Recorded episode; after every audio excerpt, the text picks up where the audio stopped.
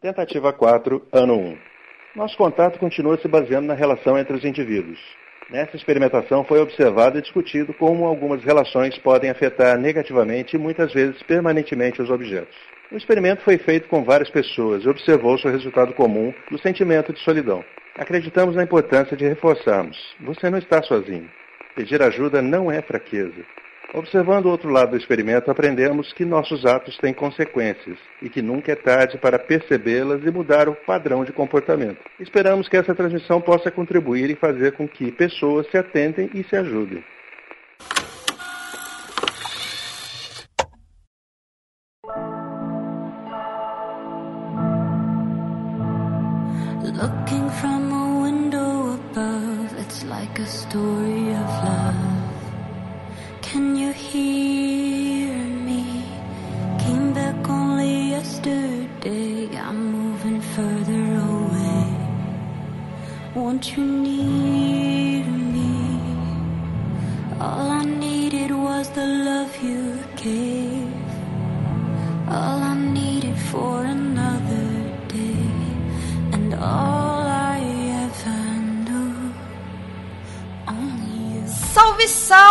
Podosfera! Do lado de cá do gravador, eu sou Domênica Mendes. Eu sou a Priscila Rúmia. E junto com a gente pela primeira vez aqui no Perdidos na Estante está o Vitor. Olá, sou o Vitor Assis, tudo bom? E essa pauta, gente, vai ser uma pauta difícil, porque ela foi escolhida a dedo, porque a gente precisa desabafar a respeito da experiência que a gente passou em assistir os 13 porquês. A gente tem muita coisa pra falar pra vocês, então, antes de mais nada, vamos nessa? Bora. Vamos nessas.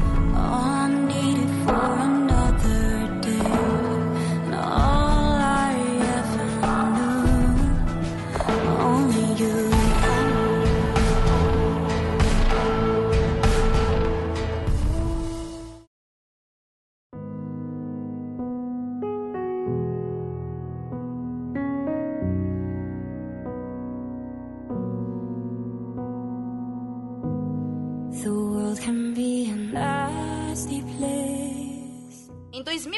2007, Jay Asher lançou o seu romance Os 13 Porquês, que logo se tornou um best-seller do New York Times. Dez anos depois, a Netflix lançou a série 13 Reasons Why, baseada na obra. Tanto a obra, o livro, quanto a adaptação traz diversos temas que precisam sim ser discutidos. Na série e no livro vocês encontram temas como bullying, depressão, processos de luto, relacionamentos interpessoais, autoaceitação, violências sexuais, machismo e suicídio, tudo isso acontecendo num ambiente muito complicado, que é o ambiente da adolescência. No episódio de hoje, vamos discutir como a série trata todos esses temas e como ela nos conquistou, ao mesmo tempo que nos deixou completamente no chão. Também vamos tentar responder algumas perguntas bastante polêmicas, como por exemplo, a série é perigosa? Ela é uma série irresponsável? Fica com a gente para mergulhar nesse tema dolorido, mas necessário. Antes de mais nada, antes de começar, eu queria fazer um pedido para vocês. Se você assistiu a série e você se identificou em algum momento com o que a Hannah sente, procure ajuda. O fim da Hannah, ele não precisa ser o seu. Há uma cura para tudo que você tá sentindo e você não está sozinho. Mais do que isso, existem pessoas preparadas para te ajudar. O CVV, Centro de Valorização à Vida, oferece atendimento de qualidade e gratuito. Você pode acessar o site cvv.org.br ou utilizar o telefone discando 141. Antes de desistir, confia na gente. Vai em frente. Pede ajuda.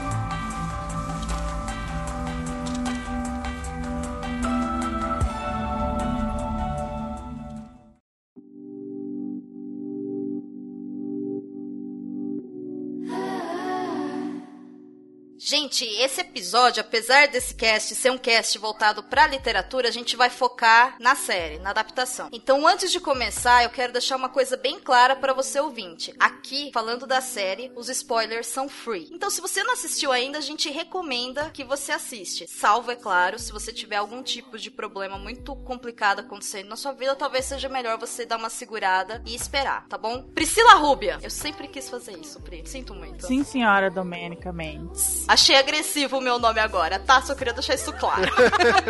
Faz uma sinopse da série pra gente, por favor. Então, vamos lá. Eu sou horrível em sinopses e eles sempre me escolhem pra fazer sinopses, né? Mas ok. É, a série 13 Reasons Why, ou pra quem é brasileiro fala 13 Reasons Why, tudo começa quando um, um garoto recebe na porta de sua casa uma caixa com algumas fitas. Fitas, fita cassete que chama? Sim. Nem lembro mais o nome. É fita cassete.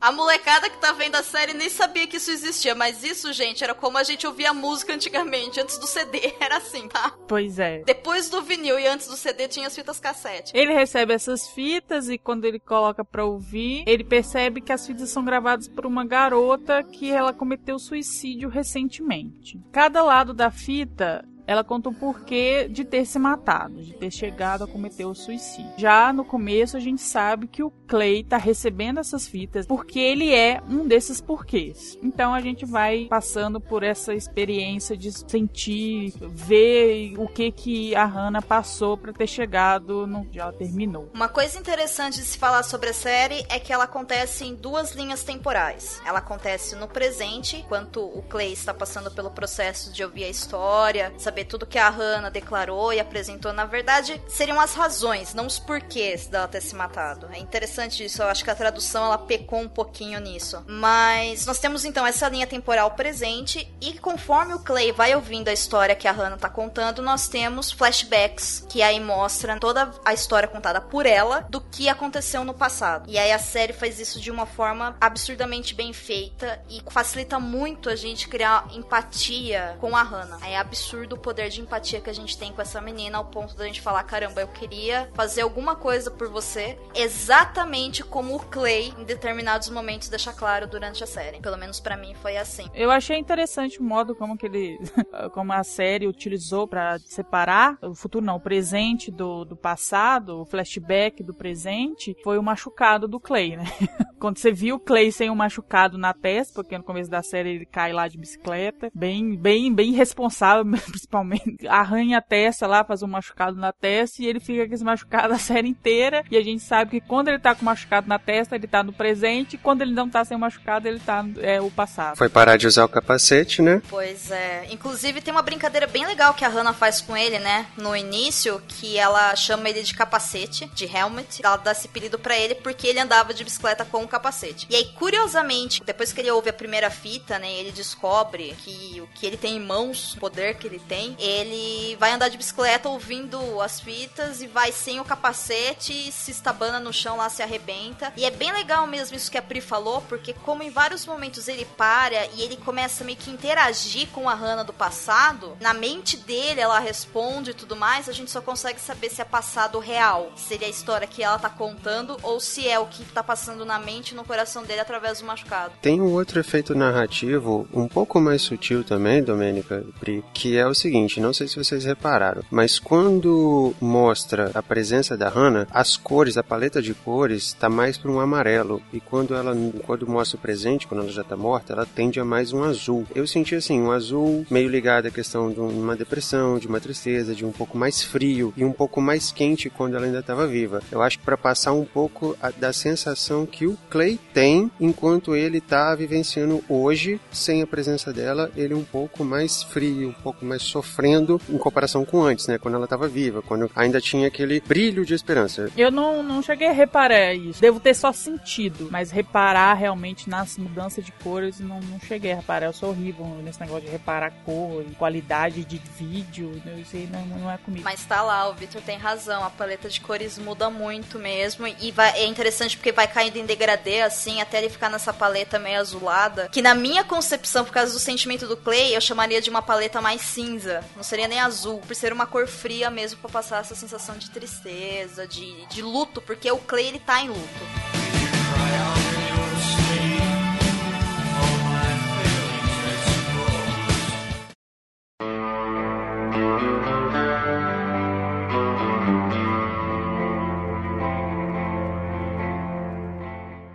Gente, vamos partir pro negócio de vez, porque tá difícil de segurar, né? A gente precisa botar isso pra fora. Quais foram as primeiras impressões da série que vocês tiveram? Então, na verdade, eu não tenho muito preconceito com essa coisa de ser teen, não, né? Eu até, até curto bastante. Acho que uma parte de mim ainda tá meio na adolescência ainda. Eu gosto muito do tema, não me apresentei no começo enquanto psicólogo, mas eu sou psicólogo clínico, tô tendo pacientes e tudo mais, e lido muito com o público adolescente também. Então, tem uma certa identificação, uma, proximidade com, com a adolescência, né, no, no meu dia a dia, e os conflitos o, que acontecem lá, a forma como, como reverbera, surte muito efeito na vida adulta para quem ainda não conseguiu amadurecer uma série de questões, né? Porque dificilmente a gente vai amadurecer tudo isso no, na adolescência, e muito disso, é, até pela organização social que a gente vive hoje, a gente tem mais tempo para ser adolescente. Tanto que, não sei se já existia essa denominação antes, mas eu só percebi recentemente essa denomina denominação de jovem adulto. A gente não tem só adolescência e adulto, a gente tem o jovem adulto que vai esticando, né? Então eu gosto disso. É um dos, um dos filmes que eu adoro é As Vantagens de Ser Invisível, que eu sinto de cara eu senti uma semelhança com a série, até porque o garoto parece muito com o ator do filme. Uhum, eu até confundi, eu pensava que era o mesmo. Eu achei também, eu fui procurar logo assim o, o elenco da série para saber se não era ele. Eu falei assim, cara, parece demais. E aí, assim, eu curti muito, eu vi o trailer no, no Twitter e vi que minha timeline tava cheia de gente assistindo a série. Falei assim, opa, amanhã eu vou começar a assistir isso aí. E, pra ser sincero, primeiros 10 minutos da série já me pegou, eu fiquei super empolgado em assistir, muito animado com o enredo da série e, e mergulhei de cabeça. Falei assim, opa, isso aqui vai mexer comigo.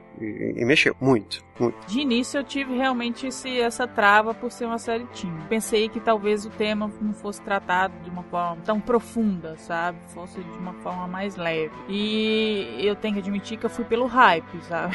Como todo mundo tava falando da série, eu assisti também e tal. E assim, eu não consegui assistir um episódio só. Eu de primeiro eu já assisti três, porque não consegui parar. E acabei a série aos prantos. Então ela me pegou realmente. Não, é nada, não foi nada do que eu pensava que era de início. Quando eu tinha 13 anos, as brincadeiras começaram, né? É sempre assim. Começa com um, começa com outro, e no final tá a sala toda de aula contra você, te zoando, te xingando, falando que você é feio, que você é muito magra, que você parece uma tábua. E isso aconteceu comigo e mais dois amigos. E com eles era um pouquinho pior, porque eu ainda tinha voz. Com eles era mais difícil porque eles não tinham como se defender. Eles não conseguiam. E aí era material no chão, era mochila fora do lugar. Eu já sabia que ia ser adaptado, eu já sabia que era livro, mas eu não tinha lido o livro, também não tinha o menor interesse em ler. Mesmo tendo ciência do assunto e tudo mais, eu não esperava encontrar tantos temas complicados e tanta coisa acontecendo naquela série. Eu imaginava mesmo que ia ser uma coisa bem mais simples. E a verdade é que assistir essa série doeu, doeu muito. E foram dias horríveis para mim também. Eu terminava de assistir um episódio e aquilo ficava na minha cabeça, eu ia dormir, eu sonhava com alguma coisa. Sem falar que eu também comecei a lembrar de várias coisas que eu passei na minha adolescência, na minha infância, de várias pessoas que eu conheci. Então foi realmente uma coisa bem, bem pesada, bem difícil. Mas no final eu olhei e falei, ok, eu entendi. Eu entendi a mensagem da série de uma forma. Hoje eu vejo depoimentos de outras pessoas que assistiram e isso me abriu os olhos para uma, um outro lado que eu não tinha pensado assim tão a fundo. Não, mas eu fiquei bem mal assistindo essa série. Eu fiquei dormindo uns dias assim. É, a partir do nono episódio, né? Que é, é o, a partir do nono episódio que começa a acontecer as, as cenas mais pesadas, os episódios com, com aquele aviso no início, a, aquilo foi me corroendo, assim, sabe? Eu chorava, eu dormia, e aí, quando acabou a série, eu, eu chorei, acho que eu chorei por todos os episódios, e aí eu falei, eu tenho que assistir outra coisa leve, sabe? Outra coisa, porque assim, eu não preciso pensar muito, que não, não quero ver outra coisa pesada durante um tempo, que me deixou bem bem, bem pra baixo a série. Você conseguiu, Pri, assistir outra coisa? Eu tô assistindo Masterchef. não, porque, porque eu não consegui, a coisa me impactou, eu tive uma, uma trava assim, eu não consegui assistir mais nada, eu não queria assistir mais nada. Eu corri atrás de pegar o livro para ler e eu não conseguia parar assim de pensar eh, naquilo, de vivenciar aquela experiência e que eu falei assim, eu preciso ver o, o que, que que tem no livro para poder para continuar vivendo essa história ao mesmo tempo, para poder digerir ela, porque eu, ela mexeu bastante comigo. Nossa, eu acho que digerir é um ótimo termo, né? Essa série ela causa isso na gente. A gente precisa passar por um processo de digerir tudo que a gente viu. Não, o, o Nelson, antes de a gente ver, ele já tinha lido um spoiler em algum lugar que a série tinha estupro. Então, quando veio o primeiro aviso, eu falei, é o estupro. Era, né? E então foi muito pesado. E aí tem mais dois avisos. Então, quando veio o segundo, você já fica com o coração assim, meu Deus, o que, que é agora? Aí quando veio o terceiro, você já não tá aguentando mais. Você fala, meu Deus, chega, chega de, de, disso, não dá mais. Inclusive, no aviso eles falam que tem violência sexual. No aviso é bem claro isso. É que a gente não dá muita bola pra esses avisos, né? Olá, pessoal do Perdidos na Estante, do Cabuloso Cast. Quem é Fabiana Murray, eu não me importo de me identificar. Eu sou do Elias Podcast lá do portal Cultura Nerd Geek. Bem, sobre bullying, eu passei muita coisa na época da antiga quinta série à oitava série. Tanto que eu acabei largando a escola, eu não quis mais saber e eu voltei só adulta. Eu terminei o ensino médio com 22 anos. Passei assim por muitas coisas e se eu te disser que foi por machismo, você acredita? Eu não quis ficar com o filho do dono da escola e ele fez da minha vida um terror. E eu não podia sair da escola porque eu estudava com bolsa. E assim, eram coisas horríveis. Eu tinha um apelido na escola que por causa do meu cabelo me chamavam de piaçava, porque meu cabelo é crespo, é cacheado, né? Mas naquela época você tá naquela fase de transformação, então meu cabelo era muito mais crespo do que é hoje. Então eles falavam que parecia uma vassoura de piaçaba. E eu saía na hora do recreio, era a escola inteira gritando piaçaba, piaçaba. Era horrível. Eu fiquei com dois anos de depressão. Eu não saía da cama, eu só chorava. Eu, eu cheguei a passar máquina no meu cabelo. Quando eu estava na escola, praticamente fui careca. Eu odiei meu cabelo por muitos anos, muitos anos mesmo. O que me ajudou foi quando eu fiz o curso de cabeleireiro. Eu, engraçado, eu trabalho hoje com cabelo. Para mim, assim, me marcou muito, porque eu não queria saber do meu cabelo, eu desprezei o meu cabelo por muitos anos por conta disso. Vocês assistindo a série, vocês acharam importante trabalhar esses temas numa série jovem? Bom, discutir isso eu sempre acho importante, né? Esse ponto é um ponto que me divide bastante, porque enquanto pessoa, eu gostei muito, eu, achei muito bacana eu achei importante ser discutido, mas enquanto profissional eu entendo as críticas de muitos colegas e, e também sou obrigado a, a, aderir a elas, no sentido de que às vezes é um pouco pesado demais, a forma como é abordada pode levar muita gente a não dar conta, né? E aí é o ponto que eu, que eu falei, né? Me incomodou, reverberou muito em mim, então se reverberou em mim, que não tô vivendo um momento tão difícil, não tô passando por uma situação tão complicada, não tô nessa dificuldade toda, imagina numa pessoa que está em outra situação, né? Mas isso é algo que a gente vai trabalhar um pouco mais pra frente. Agora, trabalhar os temas eu acho sempre importante. A questão do bullying é uma coisa que a gente vem discutindo muito ultimamente, de forma geral, nas mídias sociais, e é sempre complicado, né, a gente, a gente vivenciar isso. Eu acho que na, na minha adolescência tanto sofri, se fosse denominar isso na época, quanto eu fiz, porque acho que até para me adequar na escola, para poder me dar bem, para me enturmar, eu era o zoador, o brincalhão, e às vezes a gente passa do ponto, sem perceber que tá brincando, sem perceber que tá zoando. Como, por exemplo, no caso da listinha que o Alex faz, da brincadeirinha, né? De, ah, é só, tô, tô fazendo uma lista de prós e contras poxa, não sei vocês, mas eu vivenciei isso na minha escola demais, que era a menina mais gostosa, que era a menina mais bonitinha, que era a menina mais não sei o quê, e a gente sempre tinha isso, então, e quanto homem, é, no, no estereótipozão, homem branco, heterossexual e tal, a gente não percebe o impacto que a gente causa com essas, com essas posturas. Eu não percebia, a gente não tinha como ter noção do problema que a gente causa com isso, então, assim, para mim foi importante, ela mostrando para mim o quanto aquilo machucava ela e o quanto que aquilo abriu portas para outros abusos abusos que foram cometidos com elas. Coisas que a gente não percebe às vezes. Mexeu comigo muito por conta disso. Ela foi trazendo isso de volta para mim. Ela foi me mostrando assim do tipo, cara, olha o que você já fez. Repensa algumas atitudes que você já fez. É claro que eu não vou me culpar pelo passado. É, não tem como voltar lá atrás e mudar. Mas eu tenho como tentar daqui para frente fazer diferente, observando isso. A minha visão inicial foi essa, muito marcada pela minha própria experiência. Depois eu fui ver, opa, isso tem impacto diferente para outras pessoas. E aí eu fui falei assim, é, eu tenho que reconsiderar que realmente isso afeta as pessoas de forma muito diferente, como me afetou. Nem todo mundo vai dar conta de olhar para isso, de entender que você não pode ficar carregando uma culpa. Também é outro tema que é importante, né, Domenic Pri, que é o fato de que a Hannah nem que culpa as pessoas nas fitas. Ela, ela fez uma lista de culpados e falou assim: olha só, eu carreguei minha cruz e não dei conta. Agora vou dar a cruz de cada um para vocês para carregar. E isso eu acho assim também muito pesado, muito importante ser discutido, mas muito pesado da forma como é colocada, né?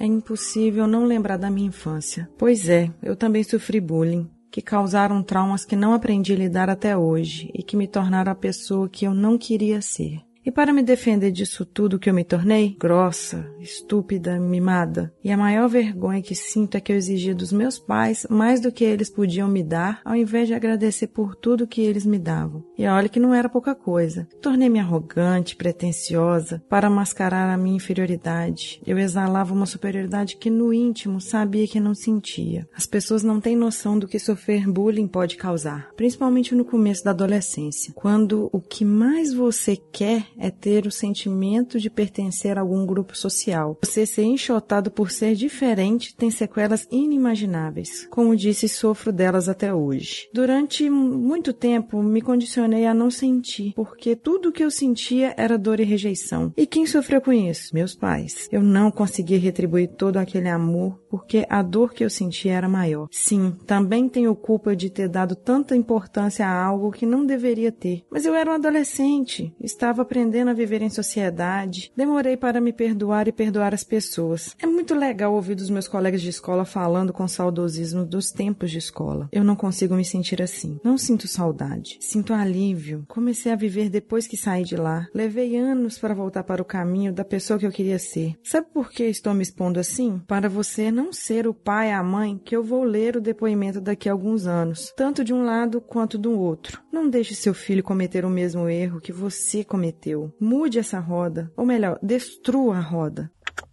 Clay. Capacete. Seu nome não pertence a esta lista. Mas precisava estar aqui se vou contar minha história. Se vou explicar por que eu fiz o que fiz. Porque você não é igual aos outros caras. Você é diferente. É bom, gentil e decente. E eu não mereço ficar com alguém como você. Nunca mereci. Iria destruir você. Não foi você. Fui eu. E tudo o que aconteceu comigo. I had a dream that you were mine. I've had that dream a thousand times, a thousand times, a thousand times. I've had that dream a thousand times. Episódio da fita dele é muito complicado, porque o Clay ele fez a atitude mais adequada e que qualquer mulher gostaria. Essa atitude de respeito dele, eu achei assim maravilhosa. Mas aí a grande pegada da coisa é o seguinte, o pessoal tava julgando o Clay do por que que você não perguntou para ela o que ela queria. E cara, como é que ele ia perguntar para ela o que ela queria numa situação daquela? Não tem como. Não dá, não dá. Não tem, não tem jeito. E outra coisa, aí depois eu conversando tal sobre isso, aí o pessoal falou assim para mim: "Ah, mas quando saiu a lista das melhores, das piores, das gostosas e das feias, vamos chamar assim, ela comentou com ele, poxa, essa lista é um saco. E aí ele fala pra ela, mas Hannah, você tá do lado das gostosas, você tá bem. Né, ela, ele fala, né, não, mas por que, que você tá achando, é um elogio. é... é, desculpa, Exato. gente, mas na, na idade do Clay, eu pensava a mesma coisa. Exatamente. Não, sim, sim. E aí eu vi aquilo e falei, gente, ok, eu, eu concordo que ele errou, mas assim, sério mesmo, né, a gente tá falando de um adolescente. E ele não falou aquilo, tipo, ah, Hannah, você tá com frescura, sabe? Fica claro que ele não entendeu. Ele achava realmente que era um elogio, ele não tava entendendo o que que tava acontecendo. Então, e aí eu acho que a série ela cria essa sensação na gente de que o Clay na verdade é um puta de um cara bonzinho e perfeito, mas na verdade o Clay ele passa por tanta transformação nessa série que, gente, tem uma hora que eu tive vontade de ir, eu dar uns tapas na cara dele e falar: "Para, você não é assim, você tá fazendo tudo errado".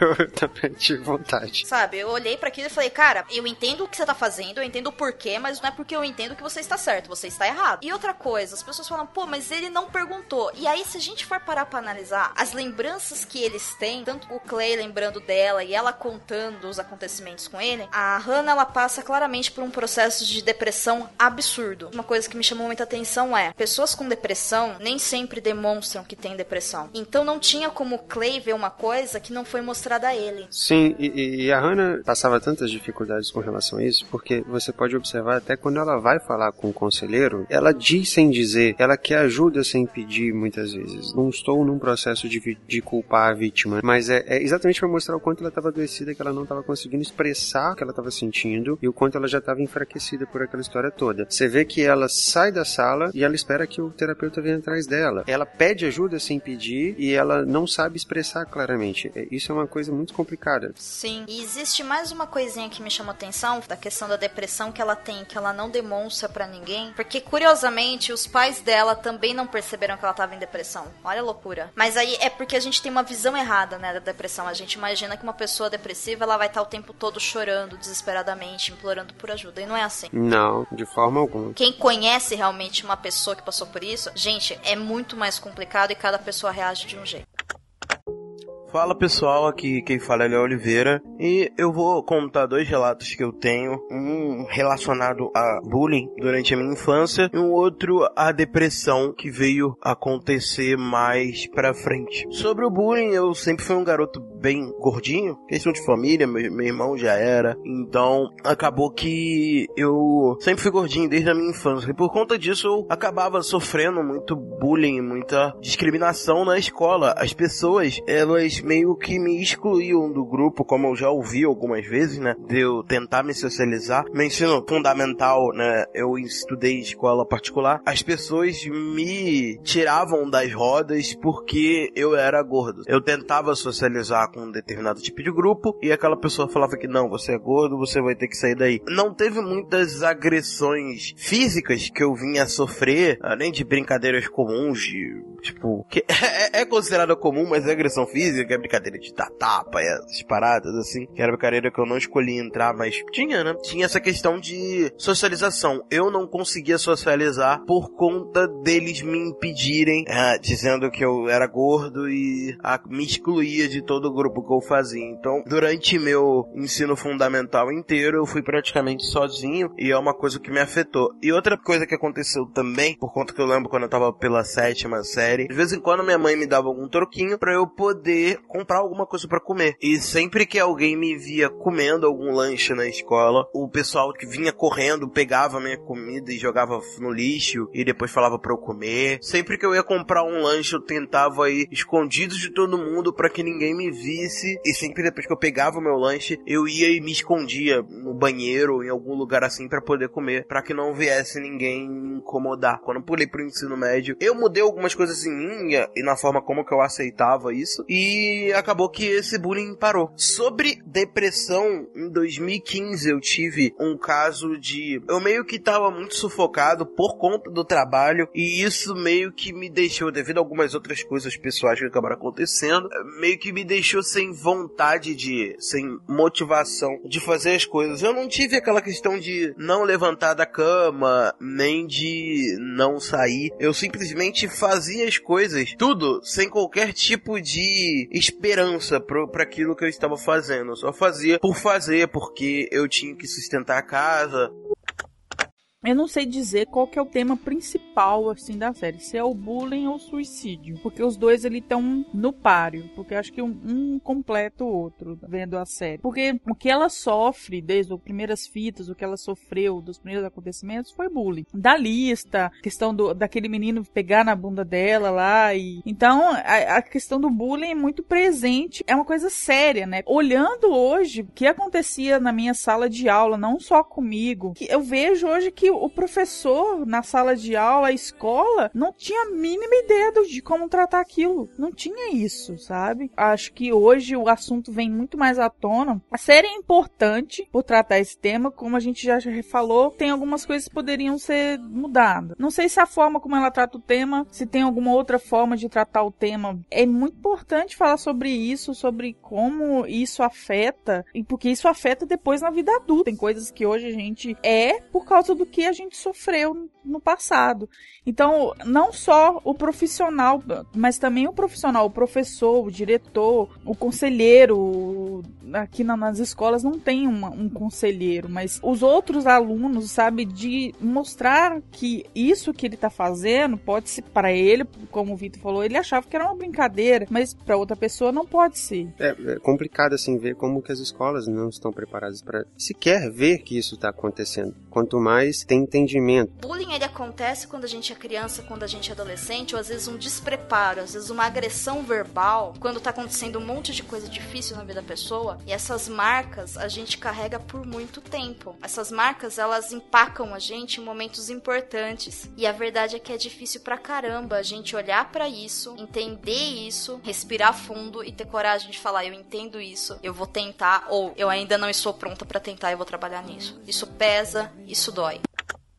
Quem tá falando é Priscila, do podcast O que Assistir. Vou falar um pouquinho de alguns casos de bullying que eu sofri na infância, mas antes eu quero dar um contexto. Venho de uma família muito humilde, meu pai e minha mãe professores da rede estadual. Eles sempre entenderam a importância da educação, então eles me colocaram numa boa escola aqui de Belo Horizonte. Eles fizeram muitos esforços financeiros nesse sentido. Frequentei essa escola por 12 anos e por causa do esforço, do investimento que os meus pais faziam em mim, eu nunca tive coragem de relatar para eles os casos de bullying que eu sofri durante basicamente a minha vida toda, porque meu pai é negro, minha mãe é loura, eu sou parda. Na minha escola, você só tinha pessoas brancas. Mesmo eu não sendo negra, sempre senti muito orgulho de usar o meu cabelo natural. Meu cabelo ele é bem cacheado e eu nunca tive vergonha. E eu não vou esquecer de quando eles decidiram decidiram usar o ódio que eles tinham contra a nerd da sala, a nerd feiosa que usava óculos e aparelho no cabelo, e resolveram acrescentar a esse bullying que já era bastante agradável também um componente racista. Tinha essas revistas Avons, né, que passavam produtos vendendo na sala, e aí eles passaram uma revista inteira na sala e as pessoas rindo. Mais ou menos um mês depois, eu descobri que alguém tinha pedido um pente nessa revista em meu nome. Claramente, qualquer pessoa que tivesse o mínimo conhecimento a meu respeito saberia que não era eu que havia pedido. Minha letra era bastante conhecida, então eles sabiam que não era eu, mas mesmo assim, quando o pente chegou, a pessoa quis me cobrar e eu disse que não havia sido eu. Esse pente voltou para a dona da revista. Foi o jeito que o pessoal da sala encontrou de me dizer, tipo assim, você não pertence aqui porque você não é branca como nós, não usa usa o cabelo liso como o nosso. Isso é só um exemplo, eu sofri muito por ser a pessoa que se preocupava em estudar e não passava cola para os colegas, porque sendo meu pai e minha mãe professores, eu tinha muito medo do que aconteceria se eles descobrissem que eu passava cola para alguém. Eu me dedicava aos estudos porque, como eu falei, eles passavam muito sacrifício para que eu estudasse naquela escola, então eu fazia questão de estudar e de entregar boas notas. No geral, eu não tenho boas lembranças do, da escola. Eu convivi com pessoas pessoas muito cruéis. Saiu uma pesquisa de colégios aqui de Belo Horizonte e o colégio onde eu estudei ficou em primeiro lugar como o colégio onde mais se constataram casos de bullying aqui na capital. Então eu descobri que eu não estava sozinha, que depois de mim muitas outras pessoas foram vítimas daquele ambiente. Hoje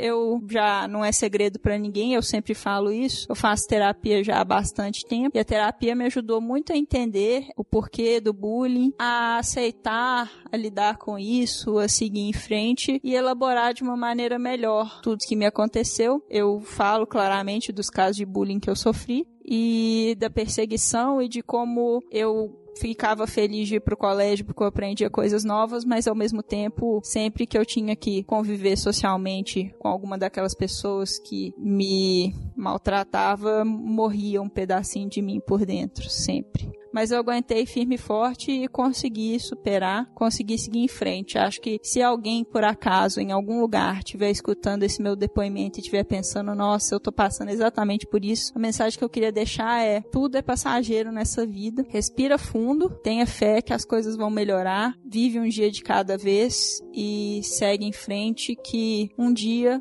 você vai sair desse ambiente, um dia você vai encontrar pessoas que te amam pelo que você é.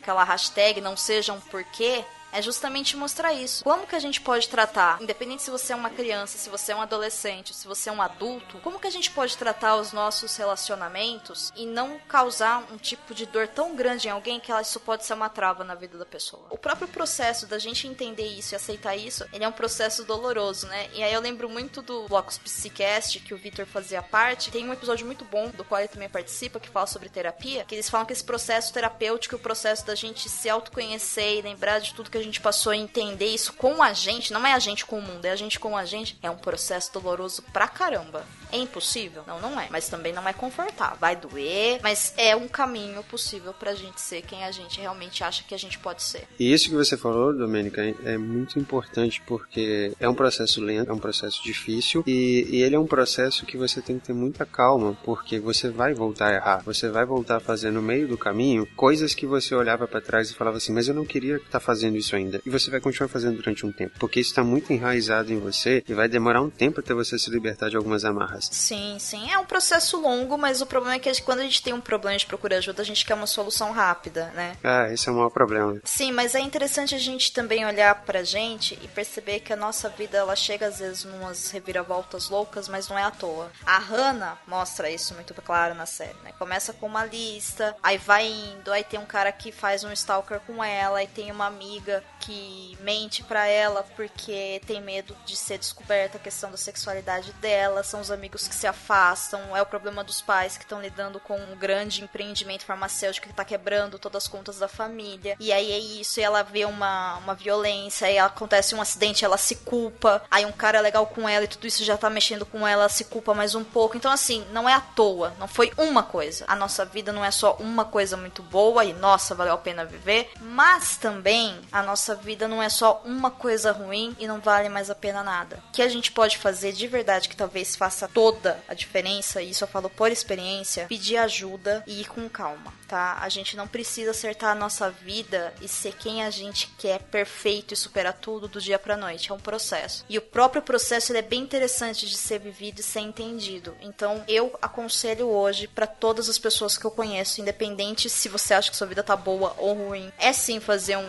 uma terapia, é se conhecer e é aceitar esse processo todo. É perceber essas mudanças que a gente passa, porque cara, é possível. E isso muda sim, isso muda a qualidade de vida, isso coloca as coisas no lugar. Então procure ajuda, porque tem sim pessoas prontas para te ajudar, profissionais que vão conseguir te entender. E se não der certo com o primeiro, não tem problema, não deu certo com o primeiro, serve de aprendizado, vamos procurar ajuda de novo. Mas antes de mais nada, seja sincero com você. Eu preciso de ajuda e mais uma coisa, eu aceito ajuda e eu aceito que eu posso melhorar. Eu acho que é assim que começa. Para mim funciona. Perfeito. Comigo o bullying começou muito antes da escola. Começou onde eu morava, com as crianças do prédio. E era coisa do tipo, olha o cabelo dela, que cabelo esquisito, e eles puxavam meu cabelo, pegava a tesoura e fingia que ia cortar, e saía correndo atrás de mim. E na escola, isso só ficou pior, porque as crianças implicavam também com o fato de que eu sempre pareci sapatão, sempre pareci lésbica, desde criança, e as crianças ficavam falando, ai, não anda com essa ideia, que essa ideia é sapatão, que essa ideia é lésbica. Eu tinha um grupinho de amigas, e quando eu tinha uns 12 anos, elas me pararam no meio da escola e falaram para mim, olha, a gente precisa ter uma conversa séria com você se você for lésbica, a gente não vai mais poder andar com você. E aí, depois disso, tipo, as meninas da minha sala, elas mal chegavam perto de mim, elas me tratavam muito estranho. Eu nunca tive amiga direito na escola por causa disso. Várias vezes durante a escola me ameaçavam de me bater. Teve época que eu tinha que ir pra casa correndo pra ninguém me bater, pra ninguém me achar na hora da saída. Bullying sempre foi uma coisa muito recorrente na minha vida e trouxe muitos traumas. Até hoje tem muitas marcas sobre isso em mim. Eu queria que não tivesse acontecido, eu queria não ter passado a bosta de adolescência que eu tive, eu queria não ter Queria ter sido uma adolescente normal como todas as outras, mas infelizmente isso foi tirado de mim. Agora, a questão do bullying, pelo menos eu que tô estudando isso para ser professora, é uma coisa bem mais assim, muito mais falada, sabe? É ruim que a escola não tenha um profissional, um psicólogo atuante, mas o professor, muitas vezes, ele é condicionado não assim a ser um psicólogo, mas ele é intervir, coisa que antes não acontecia. Então, quando um aluno chama o outro de alguma coisa, de burro, intervir e falar que isso é errado, que isso não pode, cortar o mal pela raiz. Eu me sinto uma responsabilidade muito grande, porque eu posso fazer alguma coisa com uma criança de que ela vai se lembrar pro resto da vida dela. Fala galera, aqui é a Tata Finoto do podcast De Porquê para PQP, também conhecido como PQPcast. Eu sofri bullying durante alguns períodos da minha vida. Talvez para algum dos ouvintes que me conheçam na podosfera, isso seja um pouco difícil de entender, porque as pessoas costumam falar que eu sou uma pessoa que tá sempre sorrindo, tá sempre feliz, mas eu, na verdade, sou extremamente insegura e eu sou extremamente perfeccionista justamente por tudo que eu passei. Primeira vez que eu sofri sofri bullying foi quando eu era bem criança, dos 7 aos 9 anos. Eu tava numa escola, foi a primeira escola, colégio grande que eu estudei. As garotas, que elas não iam muito com a minha cara, porque eu, eu não era aquele tipo de garota menininha. Eu gostava de correr, de brincar com os meninos, de subir pelo escorregador ao contrário. E as meninas ficavam me chamando de bruxa porque eu ficava brincando com os meninos. E para elas, as mães delas ensinaram que meninas precisavam se comportar e na minha casa eu sempre aprendi que eu era criança, podia fazer o que eu queria. Eu sempre gostei de estudar, sempre fui boa aluna e uns anos mais tarde tinha um menino na minha sala que ele, sei lá porque, ele resolveu implicar comigo e eu sempre tirei ótimas notas em redação e eu tava mais ou menos com oito anos, segunda série, e as minhas poesias costumavam ir pro jornal da escola. E todas as vezes que tinha uma poesia, uma redação, que eu ganhava uma nota alta e que a minha ia pro jornal da escola, ele juntava mais dois outros caras para me pegar na saída, para me bater. Eu costumava me esconder do banheiro e a minha mãe ficava desesperada me procurando pela escola. Eles jogaram minha mochila no lixo e eu fiquei durante duas horas procurando com todo o meu material lá dentro, todas as minhas lições de casa. Eu chorava muito pra ir pra escola, não queria ir. E isso foi uma coisa meio que recorrente na minha vida. Depois eu comecei a ter mais amigos, eu mudei de escola, mas às vezes parece que as pessoas talvez sintam o cheiro quando você já sofreu bullying uma vez. Talvez você seja uma pessoa um pouco mais insegura por isso, você tenha medo. E eu acho que quem faz bullying com outras pessoas talvez tenha algum sexto sentido para perceber quem vai ser um alvo fácil. Eu sei que muita gente já passou por coisa muito pior, mas é, essa é a minha história, na verdade. Até hoje, mesmo no mercado de trabalho, eu tenho medo, às vezes, de falar alguma coisa e falar alguma coisa muito errada e as pessoas vão começar a não gostar de mim por causa disso. Eu já passei por um lugar que eu trabalhava que tinha um cara que ele era a versão adulta do bully. Ele pegava qualquer detalhe que qualquer pessoa falava no ambiente de trabalho e ele ficava ridicularizando essa pessoa na frente de todo mundo do escritório inteiro. E era horrível, porque todo mundo ria e, tipo, ninguém queria ser a próxima pessoa que ele implicava, mas ele era meio que o cara popular do trabalho. E todo mundo curtia ele, todo mundo ria alto. Ninguém podia ser do jeito muito que queria. Eu ficava com medo de ser quem um pouco eu era, então eu ficava bem quieta no trabalho, porque eu era, acho que do meu departamento eu era uma pessoa nerd. Então eu ficava bem quieta pra não ser a próxima pessoa que ele ia ficar zoando. E eu acho que uma vez que você sofreu bullying, talvez isso te persiga. E você continue com medo do resto da sua vida disso acontecer de novo. E você voltar a ser aquela criança que apanhava na escola ou que as pessoas ficavam fazendo círculo em volta e chamando de várias coisas.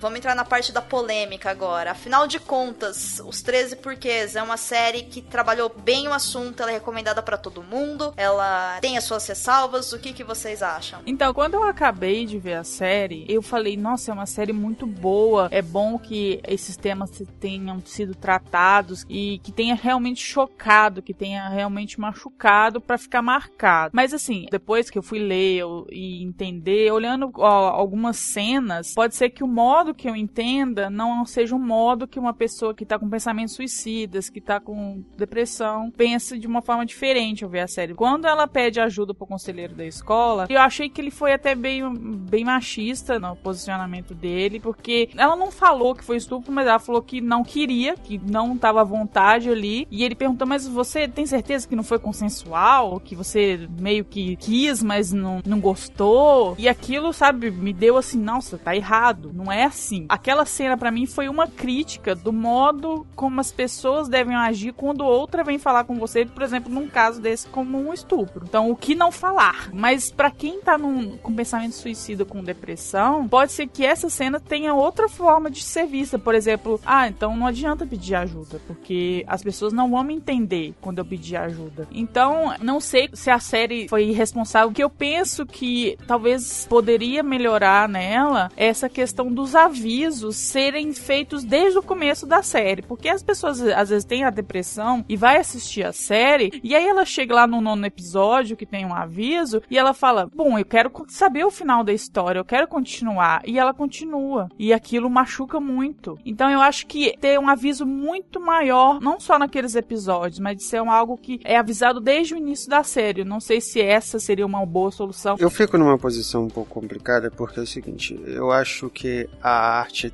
tá aí para fazer o papel dela enquanto arte. Eu acho complicado a crítica de limitar a arte, podar ela de se expressar da forma como ela quiser. Eu acho também assim, é óbvio, a gente também tem que saber o quanto a gente dá conta de algumas coisas e acho que esses avisos de serem feitos desde o início são importantes. Acho que isso sim seria ajudaria mais. Acho que a série não é uma série recomendada para pessoas que já estão nesse tipo de sofrimento, que já têm uma certa ideação suicida, como a Domênica falou, que tem transtorno transtorno afetivo bipolar, que estão passando por um processo de depressão, que perdeu alguém recentemente e está se sentindo esvaziado de alguma maneira, tem algum diagnóstico de transtorno de personalidade, seja ele borderline, seja ele qual for, porque são temas que vão mexer, vão desconcertar e podem bagunçar de uma forma que não vai dar conta. Talvez você não tenha assistência para poder passar por aquilo. E tem que ter uma conduta profissional para fazer isso da maneira adequada para que você se exponha a situações, mas de forma gradativa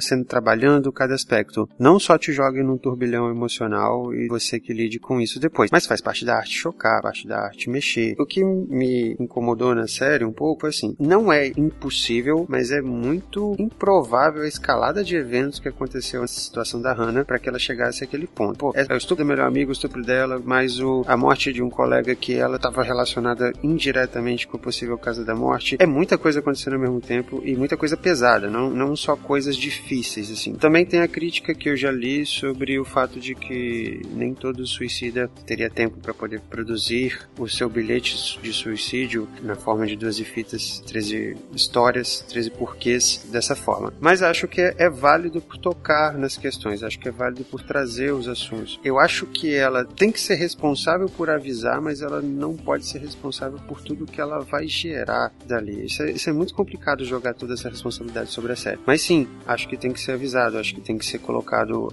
os alertas. Tinha que ser feita uma campanha, talvez massiva, da própria Netflix, no sentido de como você buscar ajuda em caso você não dê conta de estar tá assistindo a série. Para quem não deu atenção aos avisos, talvez todo um processo de campanha da, da Netflix ao redor do pedido de ajuda, enfocando isso, um marketing pesado nesse sentido, sabe? De já que você está assistindo e isso vai mexer com você, olha só o que, que a gente está produzindo ao redor dessa série para mostrar para você que ela não precisa te afetar de uma forma negativa. Acho que talvez um, um, bom marketing funcionaria muito mais do que proibir a série. Eu não sou muito a favor de algumas proibições, eu sou a favor de aconselhar, repensar se você dá conta de encarar algumas coisas. E quanto à questão do, do conselheiro, Pri, você chegou a comentar, eu penso assim, infelizmente a gente às vezes, quando profissional, recebe a demanda e quer tratar a demanda como uma coisa que a gente quer tomar para si e curar ela o mais rápido possível também. A gente quer aliviar aquela pessoa daquele sofrimento. A gente sabe que é uma questão difícil. Então ele bota para ela as opções, mas ele não consegue acolhê-la de verdade. Não é algo do qual você vai conseguir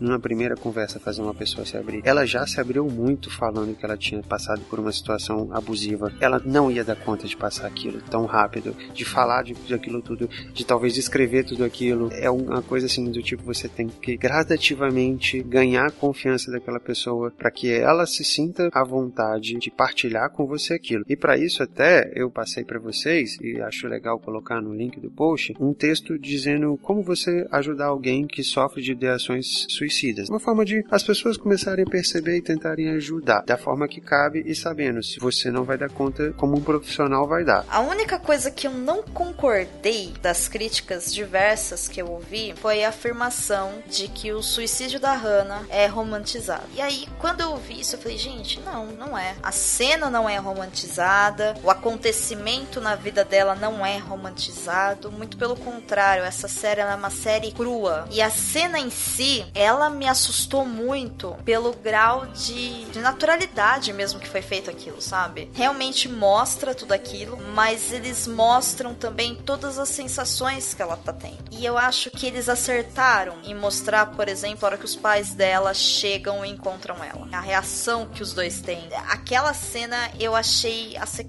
assim absurda e eu olhei para aquilo e falei, gente, isso não é romantizado de forma alguma. É bem interessante isso que o Victor falou, né? Porque depois traz essa questão pra gente. Como que a gente conversa com uma pessoa que chega pra gente e fala, por exemplo, que dá um sinal que ela pode ser um potencial suicida, tem uma tendência suicida. E aí esse link eu também cito embaixo, gente, por favor, acesse lá e veja que é muito importante. Tanto que o pessoal diz que 90% dos suicídios são possíveis de ser evitados, então vamos fazer a nossa parte. E eu acho que é isso, né? Eu acho que como todo tipo de produto, todo tipo de arte tem sim o seu público-alvo, mas eu não sei se o público-alvo dessa série seriam adolescentes. Mas é importante, sim, sem sombra de dúvidas, né, para trazer outros tipos de questionamentos. Os adolescentes estão tendo outras visões da série, como por exemplo a questão da responsabilidade, qual atitude que eu tomo com os meus colegas que podem interferir para eles chegarem ao ponto de tirar a própria vida, por exemplo. Então são questionamentos que são importantes. E o suicídio ele é um tabu e a gente tem que encarar ele na sociedade e tem que aprender a lidar com ele também enquanto sociedade. E para isso, eu até indico dois mamilos, que os links estão aqui embaixo na postagem. Um é sobre suicídio e o outro é sobre depressão, que são dois programas excelentes que as meninas fizeram, que tratam desses dois assuntos com uma qualidade absurda e que ajuda a gente a entender muito bem sobre tudo isso.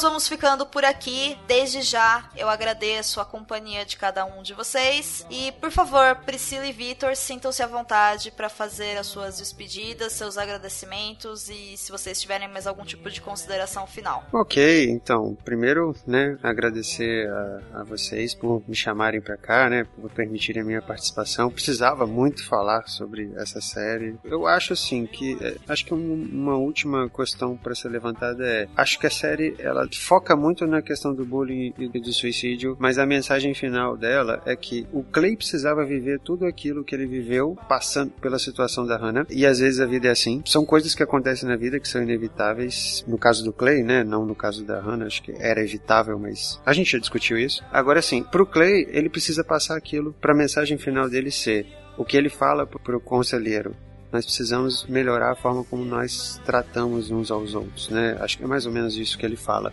E que é a lição que fica para ele de que, tipo, ele. A próxima, entre aspas, a próxima Hannah da vida dele era Sky, que estava ali o tempo inteiro e que enquanto ele estava ali absorvido por aquilo tudo, ele continuava sem olhar para ela da devida forma, quando podia estar olhando, trazendo ela para perto, vivendo o que ele deixou de viver por conta de questões outras que a vida faz, né? Então, é ficar atento, né? Que acho que essa é a grande lição para ele. No mais, estamos aí, tô sem casa na Podosfera, tô aí tentando gravar com quem me convida, então, por enquanto eu tô só no Twitter aí, arroba VitãoSA, se alguém quiser me procurar, trocar uma ideia e tudo mais. É isso, muito obrigado mesmo pela, pela oportunidade, Domênica, Priscila. Estamos aí se precisar de novo. E você, Pri, o que, que você diz para os nossos ouvintes nesses segundinhos finais? Então, a série eu considero uma série muito boa, muito importante, só que como nós, nós já discutimos, não é uma série para todo mundo. Eu, eu quero reiterar a questão da, da ajuda, né? Porque normalmente quando a pessoa passa por uma depressão, ela pensa que talvez ninguém vai conseguir entendê-la e ninguém vai conseguir ajudá-la E procurar ajuda é importante. A gente tem um tabu na nossa sociedade que vai no psicólogo só quem é louco. E não é assim que funciona. E tomar remédio para depressão não é uma coisa que você vai ficar lá viciada e aquilo não vai funcionar de forma alguma. Então é preciso, é importante procurar essa ajuda. E também é importante saber lidar quando a pessoa te pede ajuda, se abre com você, saber o que falar, o que não falar. O link que o Victor falou vai estar na postagem, tem algumas dicas lá. O podcast do Mamilos sobre depressão fala também sobre algumas coisas que a gente não deve, não deve julgar a pessoa enquanto ela se abre com você. A gente tem que prestar mais atenção nas pessoas ao nosso redor. A gente tá naquela correria nos dias a dia e a gente não percebe muitas vezes quando a pessoa tá tentando se abrir com você, tá tentando conversar com você, se aproximar e isso passa e às vezes você podia ter ajudado aquela pessoa. Então,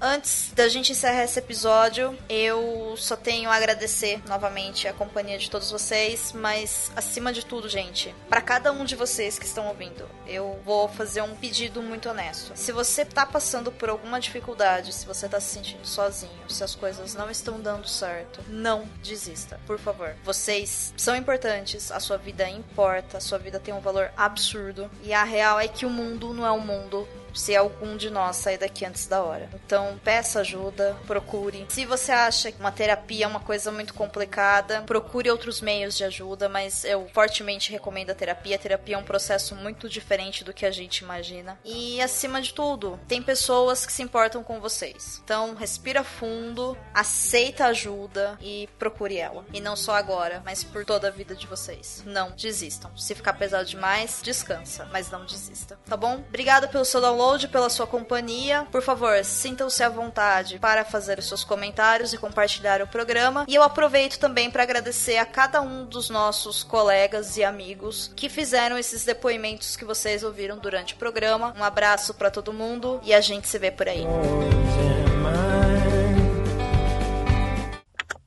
Meu nome é Karen e eu refleti bastante para decidir qual a melhor forma de compartilhar minha vivência com o bullying com você, já que apesar de ter sido praticado comigo, ele não me causou tanto sofrimento assim. Eu não sei exatamente porquê, mas acredito ter sido uma combinação mais ou menos bem sucedida de uma personalidade forte, ou pelo menos de ouvir sempre que eu tinha isso, incentivada por uma família brincalhona e uma mãe que, francamente, merece um título honorário em psicologia. Qualquer mínima alteração nesse equilíbrio em minha vida poderia ter sido muito diferente. Quando eu estava com 12 anos, eu mudei de escola. Eu estava empolgada com isso, com os amigos que faria, com o quanto eu ia aprender, mas logo no fim do primeiro bimestre eu precisei mudar de casa e de novo de escola, para ficarmos mais perto do trabalho da mamãe. Uma das consequências disso foi eu ser a criança novata na escola, no meio do semestre. Não precisa nem falar que as panelinhas já estavam todas prontas, né? Eu demorei mais de um ano para encontrar minha turma nessa escola, e não me importava excessivamente com isso, pois eu tinha sempre a companhia de um livro. Durante os quatro anos que frequentei essa escola, eu fui alvo de chacotas por causa da marca das roupas que eu usava e por causa das cores que eu escolhia vestir. Mas ao invés disso me deixar para baixo, acabou criando em mim um sentimento de superioridade em relação aos meus colegas e a frivolidade deles, e um preconceito que eu carrego até hoje. Mas o caso mais sério de todos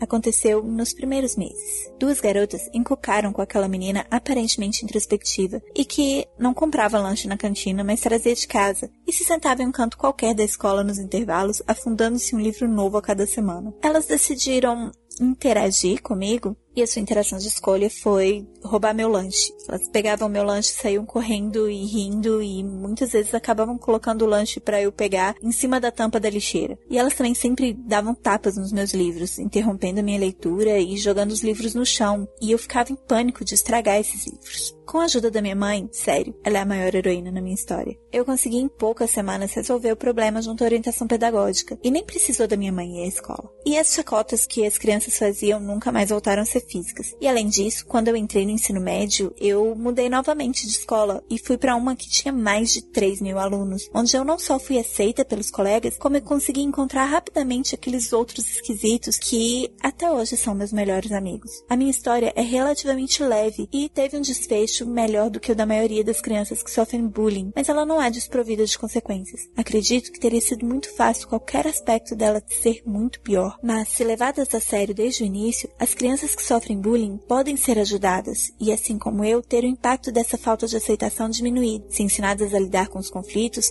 elas podem procurar ajuda com menos medo. E é importante ensinar que buscar ajuda não é o mesmo que ser dedo duro, x9 ou cogueteiro. E a cada resultado positivo, elas vão ter mais confiança para aceitar suas diferenças e encontrar as pessoas que farão parte da sua vida. Não sejamos as pessoas que descartam o bullying como apenas brincadeiras infantis ou conflitos amigáveis. Eles não são. Não podemos minimizar o sofrimento das crianças e adolescentes que sofrem bullying. Não podemos descartar o que elas estão sentindo, alegando que vai passar, porque o impacto desse sofrimento vai ser levado pelo resto da vida. O personagem principal, é, eu não sei dizer se é o Clay ou é a Hannah. Você sabe? É a Hannah ou o Clay, Domênica? Da Esse série? É, é fora da gravação. Não sei. Então. Pergunta difícil então essa. eu não vou entrar nisso. Não, acho melhor não. Essa é uma boa discussão, inclusive, né? Quem que é o protagonista da série? Putz, Eu cara, acho eu que acho. é o Clay. Então, eu também acho que o protagonista da série é o Clay e o protagonista do livro é a Hannah. Perfeito, exatamente. Tanto que você tem muito mais empatia pelo, pelo Clay na série e pela Hannah no livro. Pelo menos eu, Nossa, mas pelo eu, menos eu senti tão tive. Eu, eu senti tanta vontade de dar um abraço na Hannah a Sunny. Não, tudo bem, mas, mas. Bom, não sei vocês, mas. Depois eu falo isso. Mas eu achei Tá o Clay, eu tá, achei, mas achei mais o Clay. Mas enfim. A última coisa que eu queria falar que eu lembrei aqui agora. Só uma coisa, gente. Se vocês repararem, pelo menos isso foi uma constatação minha, não sei o que, vocês acham. Se a Carrie explodiu, a Hannah implodiu. Do sofrimento que as duas passaram, a Carrie explode, a Hannah implode. E é assim como cada uma conseguiu lidar com o que tinha, de acordo com a realidade de cada uma também.